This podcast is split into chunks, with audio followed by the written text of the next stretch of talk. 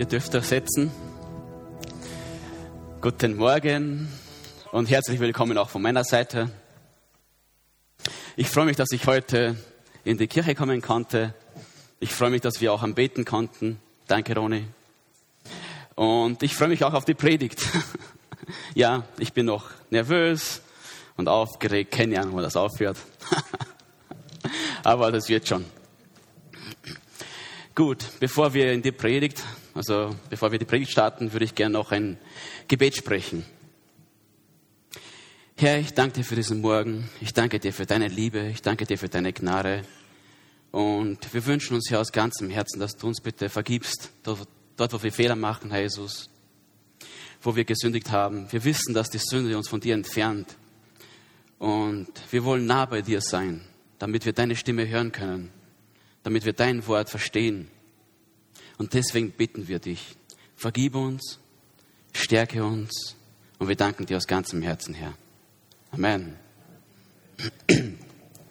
Gut, so ich schau mal durch die Kirche. Also die meisten von euch kennen mich, aber für diejenigen, die mich nicht kennen, ich bin der Silvio.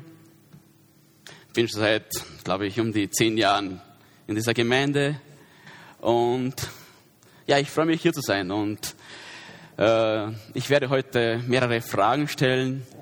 Wir werden ein paar Sachen aufschreiben und wir sind uns jetzt nicht mehr fremd. Das heißt, ihr könnt mir ruhig antworten, wenn ich ein paar Fragen stelle und damit ich dann nicht alleine dastehe. Gut, also am Anfang will, will ich, dass wir kurz durch die Bibel gehen und uns ein paar Sachen, an einige Sachen erinnern, die Gott getan hat, wo Gott gehandelt hat. Und ich fange mal an. Ich habe schon zwei Punkte aufgeschrieben, also ich habe vorgearbeitet, Streber. So, die Schöpfung habe ich aufgeschrieben. Was hat Gott noch gemacht? Den Bund mit Noah, also der Regenbogen. Was fällt euch noch ein, was Gott so getan hat in der Geschichte?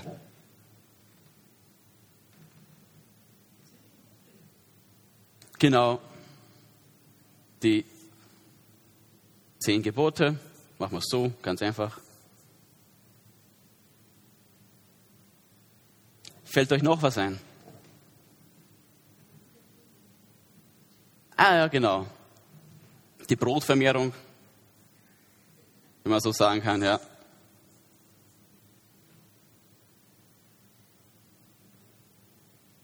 Sonst noch ein Input von irgendwem?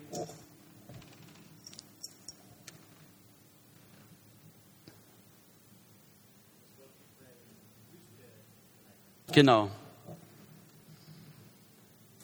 Er hat das Volk Israel geleitet durch die Wüste. Geleitet. Er hat das Meer gespalten. Danke, André. Ich glaube, das reicht. Bitte, Pastor. Genau die Errettung.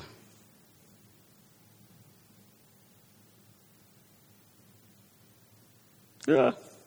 Sorry. Ich habe die schönste Schrift, ich weiß. Gut. Also wir haben einige Sachen aufgeschrieben. Was fällt uns hier auf? All das sind Taten. Das heißt, wir haben einen Gott, der handelt. Nicht nur der spricht, sondern auch ein Gott, der wirklich was tut, was bewegt. Er hat die Welt erschaffen, die Erde, den Himmel, die Menschen. Er hat einen Bund gemacht mit Noah. Er hat gesagt, ich werde die Welt nicht mehr mit einer Sinnflut bestrafen. Und deswegen dieser Regenbogen, die zehn Gebote und alles, was wir aufgezählt haben.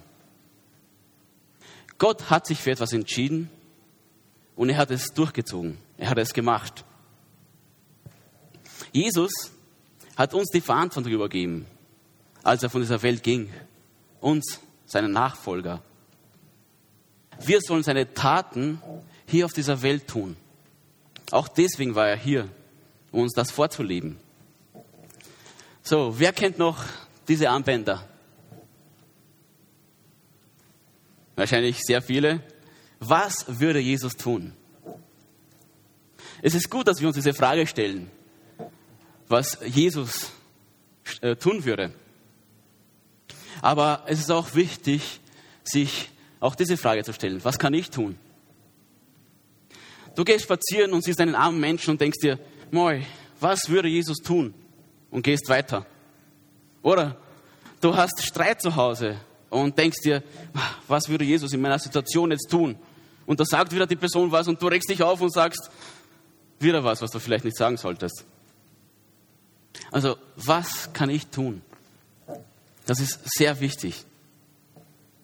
Es ist sehr wichtig, sich Gedanken darüber zu machen, wie Jesus handeln würde.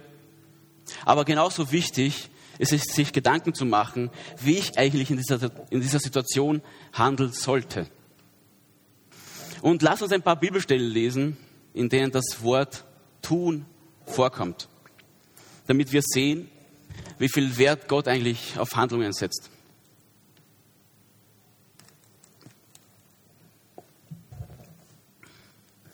Du sagst vielleicht, ich will Zeit in Gottes Reich investieren, aber du hast Angst, dass du vielleicht zu kurz kommst, dass dir vielleicht die Zeit woanders fällt. Matthäus 11, 29. Vertraut euch meiner Leitung an und lernt von mir, denn ich gehe behutsam mit euch um und sehe auf niemanden herab. Wenn ihr das tut, dann findet ihr Ruhe für euer Leben. Wenn ihr das tut, dann findet ihr Ruhe für euer Leben. Matthäus 7, 21. Nicht wer mich dauernd Herr nennt, wird in Gottes himmlisches Reich kommen, sondern wer den Willen meines Vaters im Himmel tut sondern wer den Willen meines Vaters im Himmel tut. Also die Worte zählen nicht wirklich, sie sind wichtig, ja, aber die Taten, die haben Gewicht. Lukas 6, 46. Warum nennt ihr mich dauernd Herr, wenn ihr, wenn ihr doch nicht tut, was ich euch sage? Wenn ihr doch nicht tut, was ich euch sage? Johannes 3, 21. Wer aber die Wahrheit Gottes liebt und das tut, was er will, was Gott will, der tritt ins Licht. Dann zeigt sich, Gott selbst bestimmt das Handeln dieses Menschen. Das soll unser Ziel sein. Und es ist möglich, weil Gott alles vollbracht hat. Also, Gott möchte, dass wir was tun, dass wir uns bewegen. Das heißt, Gott schaut auf unsere Gesundheit. Er will, dass wir in Shape bleiben. Also nach, dem, nach all dem, was wir jetzt gelesen haben, sollen wir uns eine Frage stellen. Wo stehe ich heute? Wo stehen wir? Wie oft entscheiden wir uns nicht für etwas und schaffen es vielleicht nicht mal eine Woche? Es ist oft wirklich schwierig und die nächste Frage, wo ich euch bitte mitzuarbeiten, ist, uns ein paar Gedanken zu machen, wieso wir oft stagnieren, wieso wir oft einfach es nicht schaffen. Ich habe schon vorgearbeitet schon wieder, habe zwei Sachen aufgeschrieben. Und zwar Angst vor dem Ungewissen, das kann eine Sache sein. Oder eine negative Umgebung. Was fällt euch vielleicht noch ein? Kann ich wieder ein bisschen mitschreiben?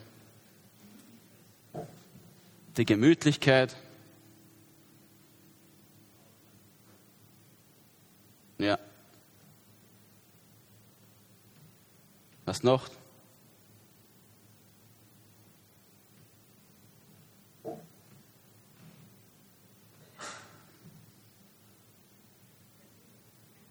Kein Wille. Danke, Schatzi.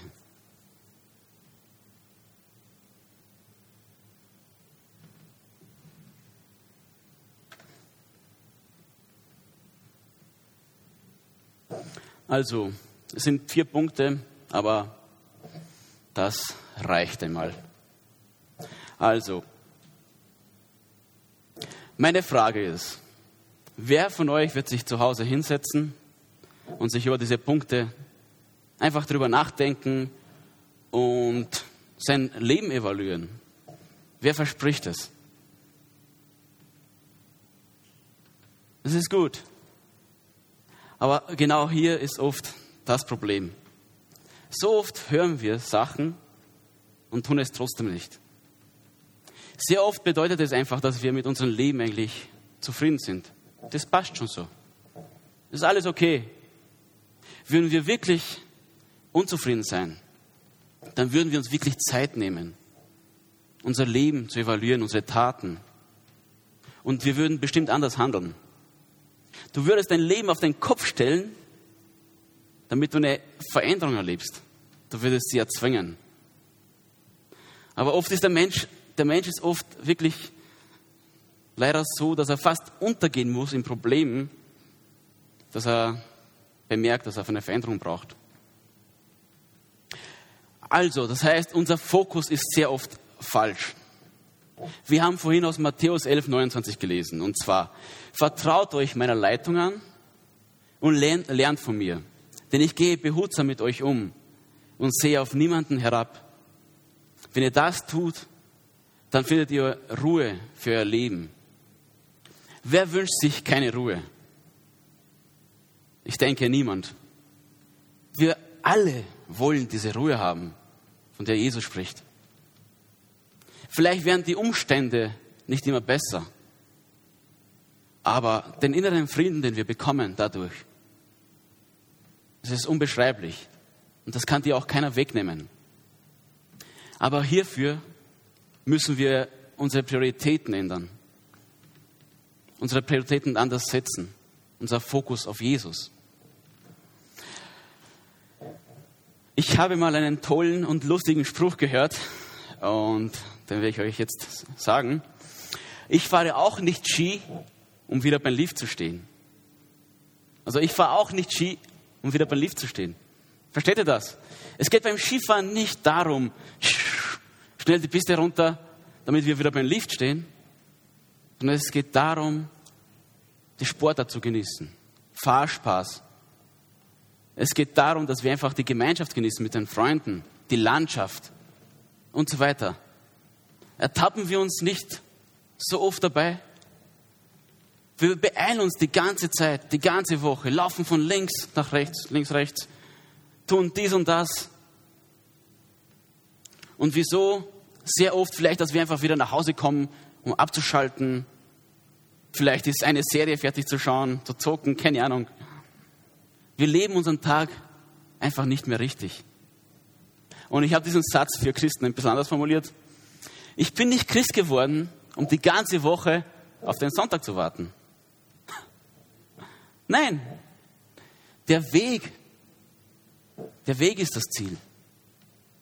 Also Montag, Dienstag, Mittwoch, Donnerstag, Freitag, Samstag, Sonntag, jeden Tag, morgen aufzustehen, Gott zu danken, dass wir noch einen Tag bekommen haben. Gott zu bitten, dass wir an diesem Tag wieder ein Segen sein können. Ihm um seine Führung bitten, auf seine Stimme hören. Am Abend sich hinlegen und dankbar zu sein für den Tag. Und dankbar zu sein, dass wir uns wieder ausruhen können. Das ist doch selbstverständlich, oder? Machen wir das?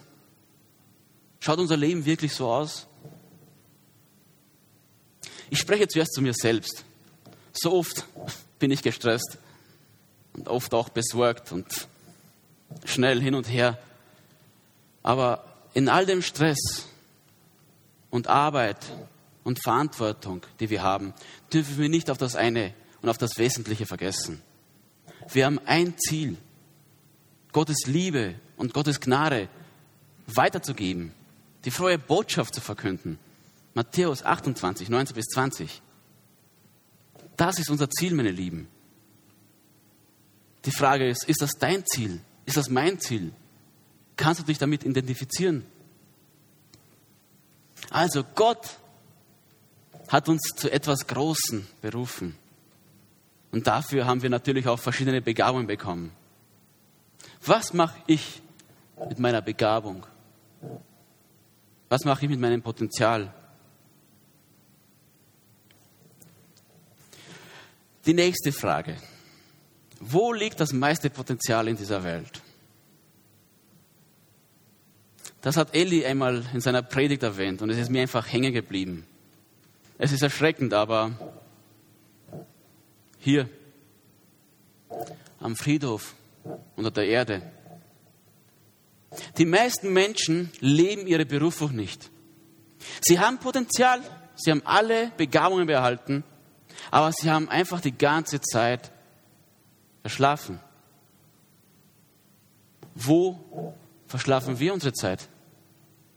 Die Jugendlichen verbringen mehr als 70 Stunden die Woche am Handy.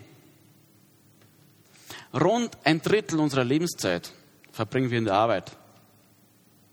Wie viel Zeit am Tag gibst du Gott? Was ist dir wichtig? Was die Welt oder wie die Welt dich sieht oder was Gott von dir hält? Wo investierst du, dich hinein? Also ich stelle mir öfters Fragen und lasse mich durch den Kopf gehen. Was ist, wenn ich morgen meine Arbeit verliere? Oder was ich mich, wenn ich morgen krank werde und eine lange Zeit nicht mehr arbeiten kann? Wie schaut es mit den Finanzen dann aus? Oder investiere ich genug Zeit in meine Familie? Oder investiere ich eigentlich richtig? Eines Tages wird für uns eine einzige Sache wichtig sein. Haben wir richtig gelebt?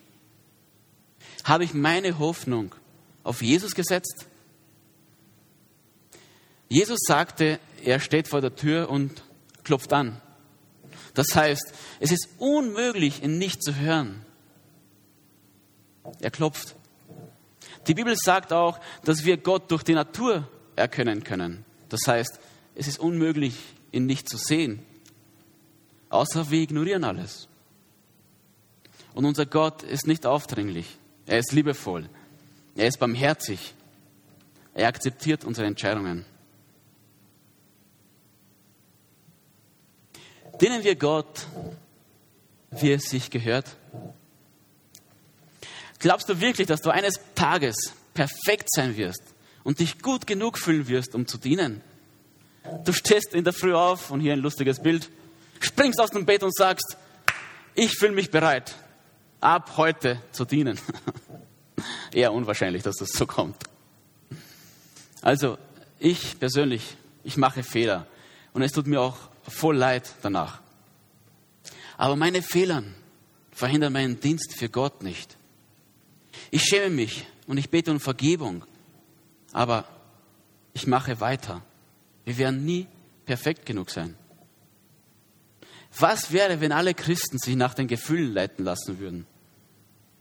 Dann wäre vielleicht österreichweit oder weltweit vielleicht eine Handvoll Christen noch in der Kirche. Der Teufel will uns zu Fall bringen, sagt die Bibel, damit wir einfach gelähmt sind, nichts tun. Damit wir einfach nur dastehen.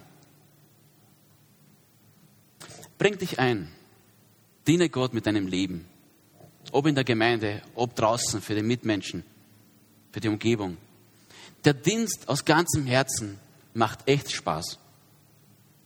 Wirst du vielleicht mit allem zufrieden sein oder einverstanden sein, was in der Gemeinde entschieden wird? Vielleicht, vielleicht auch nicht. Wirst du vielleicht für deine Arbeit jedes Mal wertgeschätzt werden? Vielleicht, vielleicht auch nicht. Fehler passieren leider. Wirst du immer motiviert sein? Bestimmt nicht. Aber deswegen sind wir ja alle da und versammeln uns immer, damit wir uns ermutigen, weiterzumachen. Tagtäglich. Gott sieht alles. Er sieht deinen Dienst. Er sieht, was du tust, ob hier, ob draußen. Und ein Dienst aus ganzem Herzen füllt, Gott füllt alle Lücken, die die Menschen bei dir hinterlassen können. Weil das unser Gott ist. Er ist liebevoll. Also, lassen wir uns nicht unterkriegen. Wir sind Kämpfer und ziehen natürlich die ganze Rüstung an, wie es in Epheser 6, 11 steht. Greift zu all den Waffen, die Gott für euch bereithält, zieht seine Rüstung an. Dann könnt ihr alle heimtückischen Anschläge des Teufels abwehren. Johannes sagt, lasst euch nicht täuschen. Es ist schon spät und der Antichrist wird kommen. Was macht die Gemeinde in dieser Zeit? Gibt sie Gas? Geben wir Gas? Bemühen wir uns, Menschen die frohe Botschaft zu verkünden? Ich habe ein Buch gelesen und das empfehle ich euch auch. Leben wir wirklich in der Endzeit? 180 erfüllte Prophezeiungen aus dem Wort Gottes. Das ist echt ein starkes Buch. Unser Herr Jesus könnte jederzeit kommen. Es ist alles schon erfüllt. Er hat aber sehr viel Geduld, damit immer mehr Menschen zu ihm finden. Und meine Lieben, hier spielen wir eine sehr große Rolle. Wir, die Gemeinde. Johannes 4, 35. Das ist so ein starker Vers jedes Mal. Habt ihr nicht selbst gesagt, es dauert noch vier Monate, dann beginnt die Ernte? Ich dagegen sage euch, macht doch eure Augen auf und seht euch die Felder an. Das Getreide ist schon reif für die Ernte. Sind wir nicht auch oft so? Ich habe noch Zeit. Ich kann auch später dienen oder das, was Gott uns dazu beauftragt hat zu tun. Ich will zwar irgendwie ein Licht sein für diese Welt, aber mir fehlt gerade diese Zeit. Jesus sagt, dass die Ernte schon reif ist. Jetzt sollen wir starten. Heute. Oder am besten schon gestern. Eines Tages oder Tag eins. Du entscheidest. Lukas 6,46. Nochmals. Warum nennt ihr mich andauernd Herr? Mit Verzweiflung. Herr, wieso? Wenn ihr doch nicht tut, was ich euch sage. Wieso? fragt sich Gott. Der Titel dieser Predigt ist tatkräftig. Eine Person der Tat zu sein. Eine Person, die handelt. Und ich habe ein paar Sätze aufgeschrieben, wo das Wort tatkräftig vorkommt. Damit das gesteckte Ziel erreicht werden könnte, bräuchte man vor allem tatkräftige Helfer. Ich werde jedenfalls alles daran setzen, ihn durch meine tatkräftige Initiative zu unterstützen.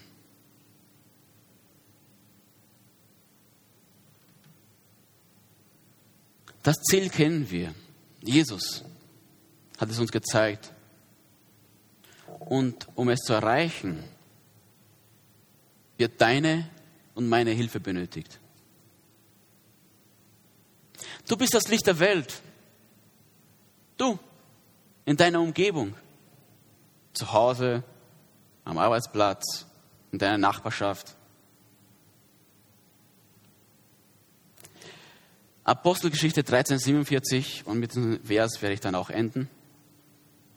Der Herr hat uns befohlen, sagt Paulus.